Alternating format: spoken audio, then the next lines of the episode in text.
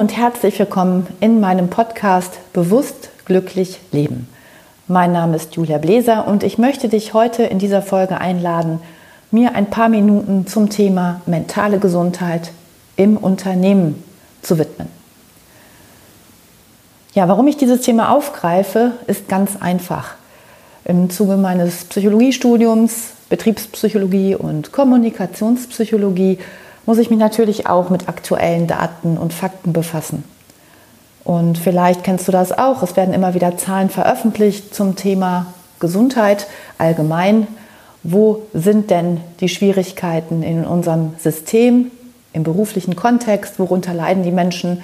Sind es wirklich nur die Rückenprobleme und die, das Skelett betreffenden Strukturen oder sind es vielleicht doch eher auch die psychosozialen Probleme, die zunehmen?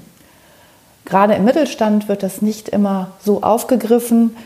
Da ist man sich schon bewusst, dass es um Fitness geht, dass der Bewegungsapparat gefördert wird. Nicht selten gibt es Fitnessabos für die Mitarbeiter oder auch Ernährungsberatungen, die kostenlos in Anspruch genommen werden können. Was aber viel zu wenig betrachtet wird und in die Waagschale geworfen wird, ist wirklich die psychosoziale Struktur im Unternehmen. Was belastet Menschen auf dieser Ebene? Was fördert ein Stresserleben? Sind es die kollegialen Strukturen? Sind es die Gruppen, die sich untereinander teilweise individuell das Leben schwer machen?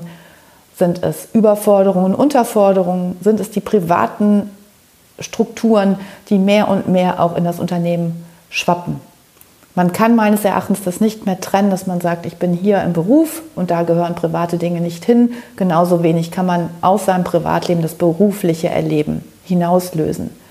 Für mich sind es keine getrennten Bereiche, denn der Mensch geht ja nicht morgens zu einer Arbeit und verlässt diese um 17 oder 18 Uhr, um dann völlig losgelöst ein privates Leben zu führen, sondern ganz im Gegenteil, man nimmt sowohl das eine als auch das andere Leben mit in das in den äh, anderen Kontext. Um das klar zu machen, bedarf es natürlich an neuen Gedanken, die man zulässt als Inhaber eines Unternehmens, als Geschäftsführer oder eben auch als Personalverantwortlicher. Und da möchte ich gerne mit meinen Coachings ansetzen. Was ist denn überhaupt Führung und was ist Selbstführung und wo darf die Reise in den nächsten 10, 15 Jahren hingehen im Unternehmen?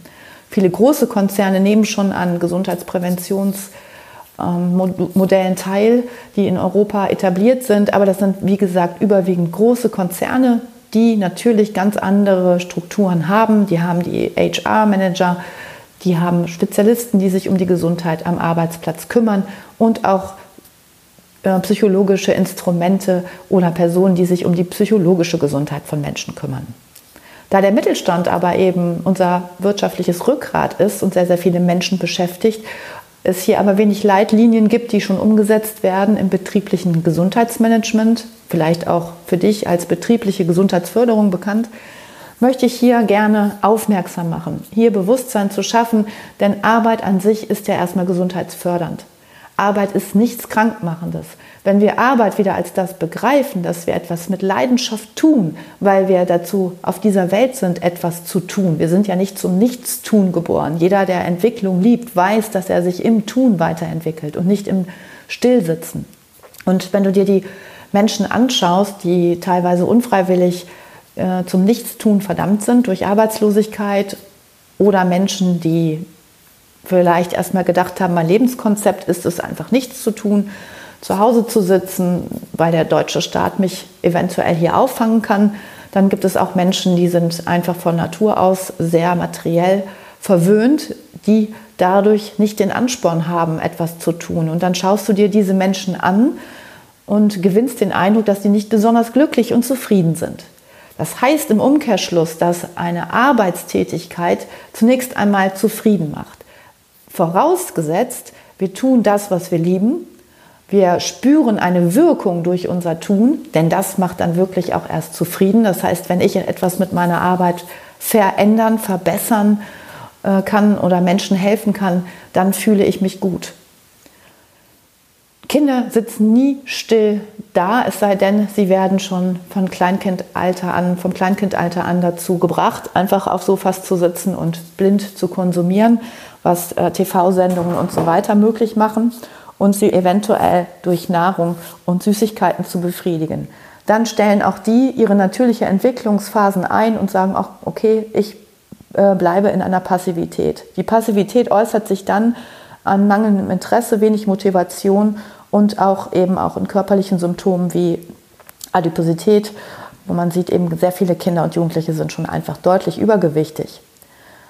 Wenn du Kindern allerdings die Möglichkeit der Entfaltung gibst, indem du sie in die Natur begleitest, indem du offene Spiele spielen lässt, nicht stringent vorgibst, indem du sie die Welt begreifen lässt, dann werden sie zu Entdeckern, zu Veränderern. Denn sie begreifen ihre Welt durch Entdeckungstum. Und wenn sie was entdecken, dann können sie auch was verändern. Kinder sind unheimlich geschäftig und äh, leidenschaftlich bei der Sache, wenn man sie lässt.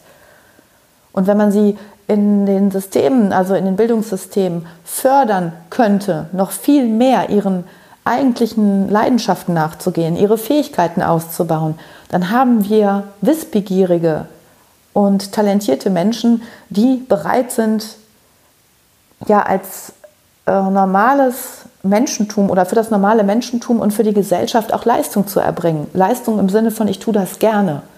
Und ich bin in der Lage, äh, wirksam zu sein für meine Gesellschaft, für mich selber, für meine Familie, also von klein nach groß. Wenn ich also Menschen die Befähigung gebe, Selbstwirksamkeit zu spüren und zu erleben, dann sind sie motiviert und dann sind sie auch bereit, Leistung zu erbringen. Wenn ich sie natürlich wie Sklaven behandle, ihnen immer alles strikt vorgebe, kaum Entwicklungs- und Entfaltungsmöglichkeiten zulasse, dann darf ich mich nicht wundern, wenn hier eine Passivität und eine innere Kündigung entsteht. Viele Menschen gehen nur noch zu ihrem Job. Sie machen aber nichts mehr mit Liebe und mit Leidenschaft. Im Zweifelsfall ist ihnen die Tätigkeit völlig egal. Eine innere Kündigung heißt, ich bin einfach nur noch präsent, ich arbeite etwas ab, weil ich es muss und ich mache auch nur noch so viel, wie ich muss. Kreativität, Innovativität oder Innovation, all das bleibt auf der Strecke, weil überhaupt nichts mehr in mir vorhanden ist, was mich ermutigt, einfach mal über den Tellerrand hinaus zu denken. Das heißt, sperrt diese Menschen nicht mehr in Käfige ein, sondern gibt ihnen den nötigen Raum, befähigt sie, macht sie kompetent. Ich kann nicht erwarten, dass ein junger Mensch die Kompetenz schon mitbringt für Eigenverantwortung und Selbstwirksamkeit. Ich darf das aber fördern in der Führungsebene. Und deshalb setzen wir auch mit unseren Führungsseminaren bei den Führungsverantwortlichen an. Denn die nehmen dann das Wissen mit in ihren Unternehmensalltag und können ihre Mitarbeiter wieder anleiten, das Gleiche zu tun. Eine Führungskraft, die sich nicht selbst führen kann, ist einfach überholt und wird niemals den Erfolg in den nächsten Jahren bringen können, den das Unternehmen und die Mitarbeiter verdient haben. Denn auch ein Unternehmen braucht einen übergeordneten Sinn. Wir brauchen keine sinnlosen Tätigkeiten mehr. Es geht auch nicht mehr um Arbeitsbeschaffungsmaßnahmen. Es geht auch nicht mehr darum, Praktikanten tagelang und wochenlang Kaffee kochen zu lassen, bis sie endlich auf die nächsthöhere Stufe kommen dürfen. Es geht darum, die Menschen nach ihren Fähigkeiten einzuschätzen und zu sagen, ah, da ist Potenzial nach oben, das fördere ich. Und indem ich ihnen Eigenverantwortung übertrage und ihnen die Kompetenz an die Hand gebe, dies auch für sich selbst anzustreben und umzusetzen, habe ich natürlich ein ganz anderes Betriebsklima, was die Mitarbeiter angeht. Ich brauche also eine ganz andere Verständigung zum Thema Gesundheit. Es geht nicht um die biologische Gesundheit, wie sitze ich gut auf dem Stuhl, wie oft äh, muss ich rausgehen, wie lang ist meine Mittagspause, welche Arbeitszeiten sind verträglich. Darum geht es natürlich immer. Aber es geht doch in erster Linie um unser Menschsein. Wir führen Unternehmen nun mal mit Menschen. Und alles, was die Maschinen übernehmen, hat ja dann eben mit anderen Strukturen im Unternehmen zu tun. Aber wo Menschen am Werke sind, wo Menschen mit Menschen agieren, wo Menschen mit Menschen kommunizieren, wo Menschen Produkte an andere Menschen verkaufen, dann muss es doch auch zunächst einmal um Menschsein gehen. Und dazu gehört eine ganzheitliche Gesundheit und auch eine ganzheitliche Gesundheitsprävention, aber eben auch Maßnahmen, die greifen müssen, wenn ich spüre, dass viele Mitarbeiter überlastet sind. Und bevor ich dann jemanden in die Burnout-Klinik schicke, kann ich eventuell als Führungskraft vorher hinschauen und sagen, oh Moment mal, da ist etwas nicht in Ordnung. Wie kann ich jetzt agieren? Welche Tools schaffe ich mir selber auf die Uhr? Als Führungskraft kann ich gewisse Sachen selbst im Coaching-Bereich dann übernehmen, indem ich meine Mitarbeiter ganz anders begleite. Oder ich schicke meine Mitarbeiter in regelmäßigen Abständen zu gewissen Seminaren oder Trainings, damit sie immer konstant in ihrer Kraft gehalten werden. Und wenn sie das irgendwann wie so ein Leitfaden äh, inhaliert haben, dann können sie es auch selber und dann übertragen sie dieses Verhalten und dieses äh, Bewusstsein und auch dieses Wissen in ihr Privatleben und somit greift dann auch wirklich ähm, so eine Art Kreislauf. Ich sage, aha, dann habe ich glückliche Menschen im Privatleben, die automatisch auch diese Dynamik mit in den Arbeitsprozess bringen. Und dieses begreiflich zu machen, das liegt mir ganz besonders am Herzen, weil ich das Ansinnen habe, etwas tatsächlich hier gesellschaftlich zu verändern. Und das kann ich natürlich nur, wenn ich in diese Strukturen reingehe, als Coach oder auch als angehende Psychologin, indem ich die großen ganzen Dinge erfasse. Ich kann im 1 zu 1 Bereich ganz viel tun und ich kann auch Privatmenschen helfen, dass sie ein anderes Bewusstsein für ihr Leben entwickeln. Was aber viel wichtiger ist, ist im großen Stil einzugreifen und zu sagen, hier muss sich was verändern. Wir merken ja alle, es verändert sich etwas. Die Frage ist nur, wollen wir die Veränderung laufen lassen und auch hier wieder passiv zuschauen, wie sich alles selbst verändert oder wollen wir mitgestalten? Unser Schöpfungspotenzial ist lange noch nicht ausgeschöpft, sondern ganz im Gegenteil vernachlässigt worden über viele Jahre. Und wir sind jetzt alle dazu angehalten, genauer hinzuschauen und diesem Leben hier einen übergeordneten Sinn wieder zu verleihen. Denn es geht nicht darum, die beste Zahnpasta zu entwickeln oder noch schnellere Autos mit noch besseren Motoren auf die Straße zu bringen. Die Frage ist ja, was will ich denn? Will ich Mobilität fördern? Möchte ich gesunde Mobilität fördern? Welche Produkte braucht es denn überhaupt noch? Müssen wir in Drugstores gehen und sagen, okay, jetzt habe ich hier das 30. Shampoo, was äh, mit Silikon meine Haare zuklatscht und eventuell auch noch mit äh, Nanopartikeln behaftet ist und in unser Grundwasser geht. Das heißt, fördern wir in Zukunft alle zusammen eher diese nachhaltigen Produkte, die uns allen gut tun. Was tut denn den Menschen überhaupt gut? In unserer westlichen Welt sind wir kapitalistisch geprägt, materiell geprägt und wir sind dazu angehalten worden, öfter in Urlaub zu fahren, immer schön weg zu fliegen. Das heißt, weg zu ähm, flüchten von unserem eigentlichen Sein. Und wir können uns ganz, ganz viel von den östlichen Weisheiten hier abschauen und sagen, es ist innehalten angesagt, back to the roots, back to the nature. Und genau das möchte ich auch mit Führungskräften tun mal sich zwei Tage ganz bewusst herauszunehmen aus einem normalen Alltagsprozess. Das Handy bleibt dann mal aus. Es wird mal nicht gewhatsappt und es wird auch nicht bei Facebook geschaut, sondern es wird einfach mal bei sich selbst angefangen. Und da anzukommen, an deinem eigenen Ursprung, das ist das größte Geschenk, was du dir selbst machen kannst. Mein Leitfaden ist tatsächlich, werden Sie selbst zu Ihrem besten Ergebnis. Es geht nicht mehr um Umsatzziele. Das kommt automatisch. Also Erfolg folgt auf die Handlungen, die du liebst zu tun. Und alles, was mit Zwang, mit Druck, mit noch mehr Leistung, noch mehr Gier behaftet ist, wird sich in den nächsten Jahren verflüchtigen.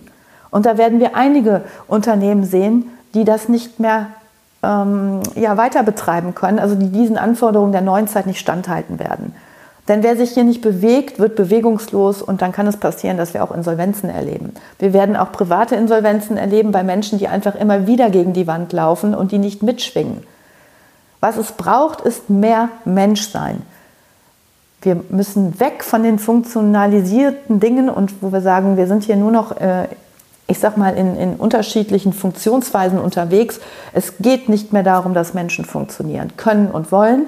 Wir sehen, dass viele Menschen es nicht tun Sie flüchten in Krankheiten. Nicht immer ist die psychische Krankheit auch wirklich eine Krankheit, sondern nicht selten auch eine Flucht vor dem eigentlichen Alltag, weil der Alltag nicht mehr bewältigt werden kann, weil es einem zu viel wird.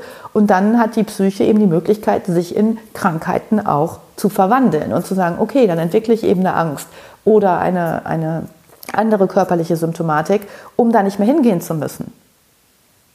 Und genau hier können wir alle zusammen anfangen, das Bewusstsein zu schärfen, Informationen aus dem universellen Unterbewusstsein mal zu löschen und zu sagen, okay, es geht jetzt um andere Informationen in Zukunft. Und das fängt im Kleinkindalter an. Jeder, der Kinder erzieht, darf sich da auch an die eigene Nase fassen. Ob er seinem Kind Entwicklungsspielraum gibt oder ob er es auch wieder in irgendwelche Raster packen will. Wir dürfen raus aus dem Schubladendenken hinein in eine kultivierte Freiheit, die Rahmenbedingungen braucht, genau wie ein Gesundheitssystem Rahmenbedingungen braucht. Und wenn ich in einem betrieblichen Umfeld bin, dann muss ich mir natürlich überlegen, wie ist denn hier mein Rahmen? Welche Mitarbeiterstruktur habe ich? In welchem äh, Branchenkontext arbeite ich? Ähm, welchen Krankheitsstand kann ich ermitteln? Welche Mitarbeitergespräche habe ich geführt? Oder man holt sich eben externe Berater, die mal ein paar Gespräche führen und ermitteln, wo ist denn hier überhaupt die Schieflage. Und dann kann man an der Schieflage mit Konzepten sehr schnell und sehr gut und sehr wirksam arbeiten, indem ich nämlich die Wirksamkeit der Menschen wieder in den Mittelpunkt meiner Unternehmung rücke. Und dann kann ich den Kontext natürlich einbinden und sagen, wir möchten das und das auf die Straße bringen, wir haben die Dienstleistungen, dies und jenes sind unsere Kundenstrukturen und jeden Mitarbeiter nachher sich wirksam fühlen zu lassen, wird eine enorme Wirkung auf die Unternehmung an sich mit sich bringen. Das kann ich garantieren, denn genauso funktionieren Menschen. Also es geht um Selbstwirksamkeit, um Eigenverantwortung, aber eben auch um die soziale Verantwortung von Unternehmen und zwar egal in welcher Größe speziell im Mittelstandsbereich ist da Nachholbedarf und zu sagen, ich bin bereit, in meine betriebliche Gesundheit und in die meiner Mitarbeiter zu investieren, weil nur gesunde Mitarbeiter ein gesundes Unternehmen stabilisieren können. Ja, und das ist mein persönliches Anliegen. Falls du mehr darüber wissen möchtest oder falls du dich auch für unsere offenen oder geschlossenen Seminare interessierst, kannst du dies gerne mal nachschauen auf www.juliabläser.de. Ich freue mich über deine Kontaktanfrage oder auch dein Feedback zu diesem Thema. Und natürlich bin ich sehr dankbar, dass du diesen Kanal hier abonnierst und vielleicht magst du ihn auch mit deinen Freunden teilen. Also erstmal eine gesunde, bewusste Zeit für dich und bis ganz bald, deine Julia.